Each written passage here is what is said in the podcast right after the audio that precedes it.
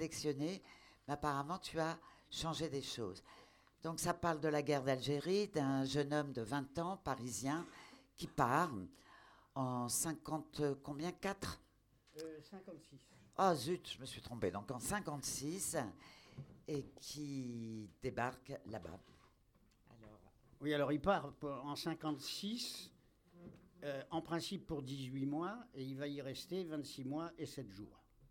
Mais encore, il est privilégié parce que les contingents d'avant, les, jeunes hommes euh, un an avant, partaient pour la guerre d'Algérie, faisaient 36 mois. Hein. Et, comme disaient euh, les légionnaires, c'était marche ou crève. Alors, ce jeune homme, il aspire à une chose, c'est de devenir cinéaste. Vous aurez compris que je ne l'ai jamais rencontré. Euh, et, et, donc, euh, j'ai, euh, comme on m'a demandé de ne pas faire trop long, je me suis censuré. 10 minutes. Hein, oui, alors donc, j'ai viré plein de trucs. Si ça vous intéresse, je vous en parlerai plus tard. et je vais donc commencer. Alors, il quitte Paris il fait une traversée affreuse. Bon, il, rencontre un copain de Ménilmontant, qui est un personnage haut en couleur avec qui il va faire son service militaire. Ils vont essayer de, sortir, de passer entre les gouttes. Euh, il arrive dans un bled qui s'appelle Télergma, où on avait coutume de dire Voyez Télergma au printemps, au moment où les cailloux sont en fleurs. C'était la grande définition. Il va faire ses classes. Et, euh, et bon, et vous allez comprendre. Alors là, j'ai commencé à partir du moment où, après être passé chez le coiffeur, d'avoir le crâne rasé, d'avoir troqué les, habits de civil, il est en uniforme, et ils se présentent tous devant un colonel qui va diriger, euh, le, camp, enfin qui dirige le camp. Compagnie rassemblée, à vos ordres, mon colonel. Le colonel rend le salut, il nous fixe quelques instants et nous met au repos. Soldats, vous venez d'incorporer le 7e régiment de tirailleurs algériens. Soyez fiers d'appartenir à ce régiment d'élite au passé glorieux.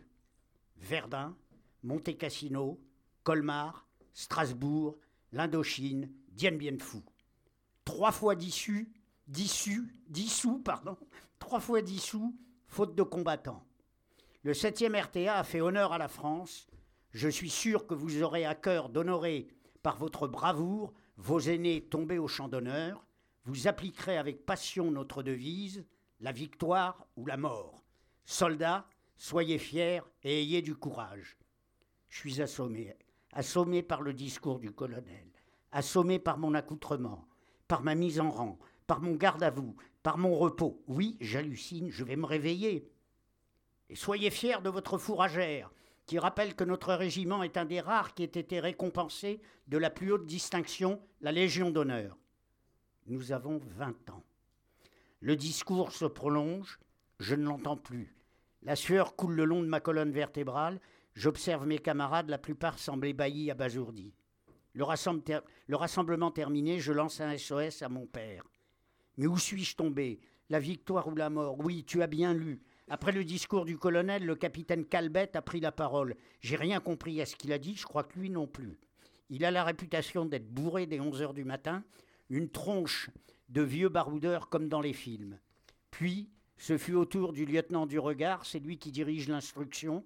Il nous a présenté les sergents, caporaux chefs et caporaux, à qui vous devez obéissance. Il n'a pas l'air commode. Tous sont des militaires de carrière, beaucoup sont arabes. Ils ont dépassé la trentaine. Ce sont eux qui ont défilé le 8 mai 45 à Colmar, alors que pendant ce temps, leurs frères, cousins, parents se faisaient massacrer à Guelma ou à Sétif. Te rends-tu compte dans quoi je suis tombé? Pourquoi moi Je t'en supplie, papa, relance Pierre Ilouze. Si je ne suis pas affecté au service cinéma des armées, je suis foutu. En attendant, je vais serrer les dents, mais encore une fois, je t'en supplie. Alors après, il arrive plein de choses, et là, j'ai pris le moment où il va être affecté au bout de ces quatre mois. Il se présente devant le fameux capitaine. Euh, c'est vous le cinéaste? Il perd son képi, je romps mon garde à vous, contourne le bureau, ramasse le képi et je lui tends. Le capitaine le repose tant bien que mal sur son crâne. Euh, euh, euh, vous êtes bien le cinéaste? Oui, mon capitaine. Ah bon? Vous êtes le cinéaste? Oui, mon capitaine. bon, vous êtes le cinéaste? Je réponds pas. eh bien, vous êtes affecté au 22e peloton de cynophiles. Vous devez être ce soir à Saint-Arnaud, rompez. Je prends la feuille d'affectation, salut et sors. Je lis 22e peloton de cynophiles. C'est une faute de frappe pas cynophile, mais cinéphile. Ce doit être le 22e peloton de cinéphiles. Je n'irai pas au service cinéma des armées, j'animerai un ciné-club où je serai projectionniste. Tant pis pour l'armée française, elle n'aura pas son John Ford, son Samuel Fuller, elle attendra son Joris Evans. Il me reste peu de temps pour préparer mes affaires, pour dire au revoir aux copains. Pardo me confirme qu'il existe bien un centre cynophile à Saint-Arnaud, et cynophile, c'est maître chien. Au troisième jour, il se passe encore plein de choses, bon. Au troisième jour, sur les conseils et le regard de Frossard, peu rassuré, je pénètre dans la cage de Fable. Le chien me fait fête, tournant autour de moi, frottant son flanc le long de mes jambes, me sentant, me sentant sautant sur moi, Posant ses pattes sur mes épaules, je finis par calmer ses ardeurs, j'ai l'autorité pour soumettre la bête. Comment ce chien, si hostile, il y a peu, a-t-il pu capituler si soudainement? Fable semble aimer, le peignage, ainsi que la recherche de tiques derrière les oreilles. Je suis super doué, ou bien j'ai hérité d'un gentil toutou. Moi qui n'aime pas les clébards, que m'arrive-t-il? Mais arrête de me regarder comme ça, de me lécher en remuant la queue, de me sauter dessus. Arrête de frotter ton ventre contre mes jambes. Arrête, Fable, arrête. Il va rentrer à Télerma parce qu'il a fait le chien, c'est en France. Bon, il rentre à Télerma, il va faire, il va partir en opération, il va y avoir plein de trucs et j'ai choisi un autre, passage. Depuis plusieurs semaines, le bruit court qu'un bordel va s'ouvrir dans le village. Le chauffeur du capitaine m'aide à décharger mon matériel, je me rends compte combien ma situation est enviable. L'armée proxénète gère avec efficacité toutes les activités du bordel militaire de campagne, le BMC. Dans la cour, une grande planche posée sur deux tréteaux sert de table. Les michetons, verge à la main, se présentent devant deux infirmiers aux mains gantées de caoutchouc. D'un geste précis, l'un d'eux décalote le gland et le presse afin de vérifier qu'aucun suintement de pu ne témoigne d'un risque vénérien. Passé ce contrôle, il se dirige vers la mère Macrel, Madame Gabi, qui attend le client à l'entrée du salon. Vêtue d'un tailleur qui accentue l'opulence de ses formes, elle arbore à la boutonnière la médaille commémorative de la campagne d'Indochine obtenue au lendemain de la défaite de Dien Bien Phu. Toutes ces dames devinrent infirmières auxiliaires et accueillir à Saïgon les prisonniers et les blessés libérés par les Vietnamiens avant leur rapatriement en métropole. Gabi impressionne les visiteurs en frappant dans ses mains et en criant Ces dames au salon Les rideaux s'ouvrent, les filles apparaissent en souriant, au morphalou de la braguette, comme dit Momo. Gabi distribue les jetons de couleur en fonction des tarifs 500 le jaune pour une passe, 1000 le bleu pour le quart d'heure, 3000 l'orange pour une heure et enfin le rouge à 10 000 pour la nuit. Des options au plaisir sont tarifiées en supplément. 500 la fellation, 3000 la sodomie, personne n'y souscrit, tous préfèrent s'arranger directement avec la fille. Gabi s'est fermé les yeux. Elle encaisse, donne à l'amende un instant un ou plusieurs préservatifs et une petite serviette de toilette. Sur un registre, elle inscrit l'heure d'entrée.